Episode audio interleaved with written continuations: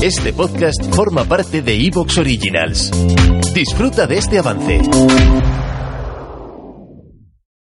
En este episodio vas a descubrir una historia inspiradora. Se trata de Elizabeth Bove. Ella nació en un pueblo marginal en Argentina. Desde los 13 años tuvo que trabajar en el mundo de la costura para poder ayudar a su madre. Después de unos años tuvo la oportunidad de venirse a vivir a España y aún así siguió trabajando en el mundo de la costura, esta vez relacionado con la cultura, la música y el arte. Pero después llegó la pandemia y con ella la necesidad de Elizabeth de reinventarse de nuevo. Su motor, sus tres hijos, los que le han hecho tomar las decisiones que ha tomado y a pesar de tener poco acceso a la educación, de luchar contra sus eh, faltas de ortografía, Elizabeth ha conseguido reinventarse y está a punto de lograr su sueño de irse a vivir a Ámsterdam. ¿Quieres conocer esta fascinante historia? Te invito a que la escuches.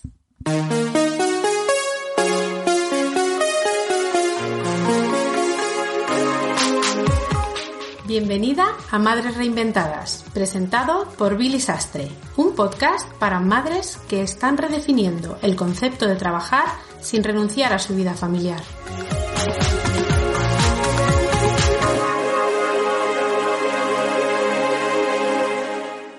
Bueno, ya estamos aquí en un episodio más de Madres Reinventadas y hoy contamos con la historia de Elizabeth Bove Estoy segura que esta historia te va a inspirar tanto como a nosotras. Así que, Elizabeth, bienvenida al podcast Madres Reinventadas. Gracias, Billy. Elizabeth, empezamos por lo más importante y es cuéntanos cómo se llaman tus hijos. Bueno, la mayor tiene 28 años ya, se llama Melissa.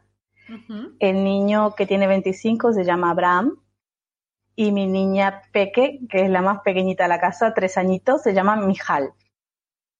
¿Cómo? Mijal. Mijal. ¿Y qué significa algo? Eh, sí, en hebreo significa la que anda con Dios.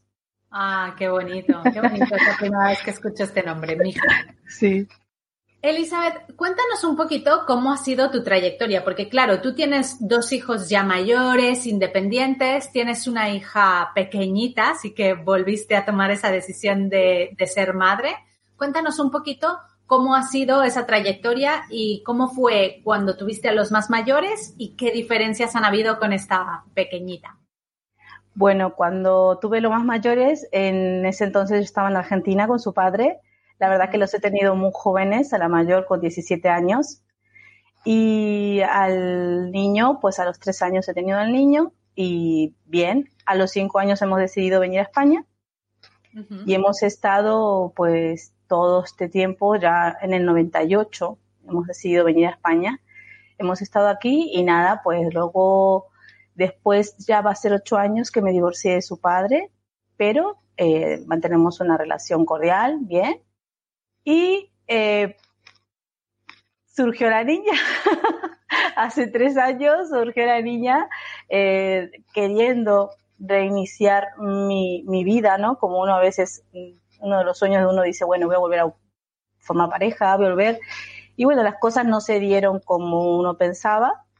También terminamos la relación bien, pero eh, esto fue en Argentina, un viaje largo que yo he hecho en Argentina. Mi madre estaba enferma la cual falleció. Y pues nada, decidimos que la relación no iba y yo regresé a España con mi bebé y me he quedado aquí en España con, mi niña. Bueno, aquí en España, ahora mismo estoy en Ámsterdam, pero me he regresado a casa de España y nada, aquí estamos las dos juntitas con su hermano mayor que vive en Ámsterdam. Muy bien, estás visitando al tío. sí, al hermano, al hermano mayor. sí.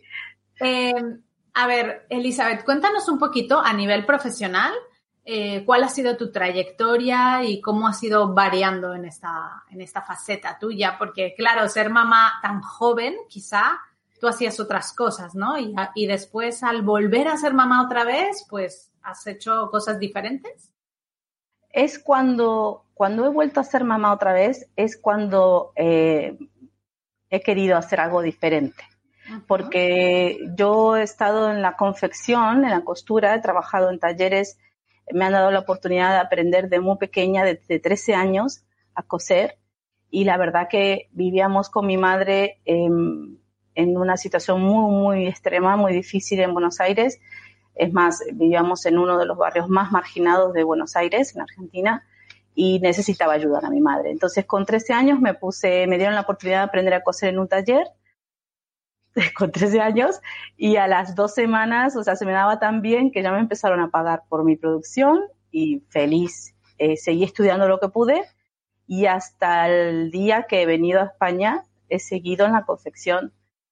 Y la verdad que la confección es un trabajo eh, muy duro, que lleva muchas horas para que puedas ganarte un sueldo sí me daba la oportunidad de poder cuidar a mis niños en casa también, porque cosía, cosía, estaba en casa y tenía los niños también, intentaba entre todo cuidar la casa y trabajar, pero llegó un momento que ya encontrándome en la situación sola, em, volviendo a Argentina con todos los problemas, regresando con la niña sola, de regresé con la niña con dos, eh, con año y medio aproximadamente, en el mes de marzo de, de, cuando ella tenía dos años, ahora mismo no recuerdo, 2019, pero al año vino la pandemia. Entonces yo en todo ese año he intentado buscarme lo único que sabía hacer, que era coser. O sea, yo no sabía hacer otra cosa. Yo eh, cuando llegué en el, en el en 98 a España, en el 2000 se me dio también la oportunidad de realizar vestuario para teatro. Entonces he estado realizando vestuario teatral, trabajando para varias compañías de teatro, llevando la sastrería teatral también. He conocido cantidad de gente maravillosa, he tenido muchísimas oportunidades dentro del mundo de la confección. También he cosido para, para nuevos diseñadores que participaron en la Fashion Week en Madrid.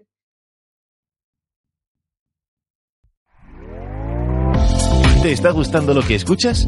Este podcast forma parte de Evox Originals y puedes escucharlo completo y gratis desde la aplicación de Evox.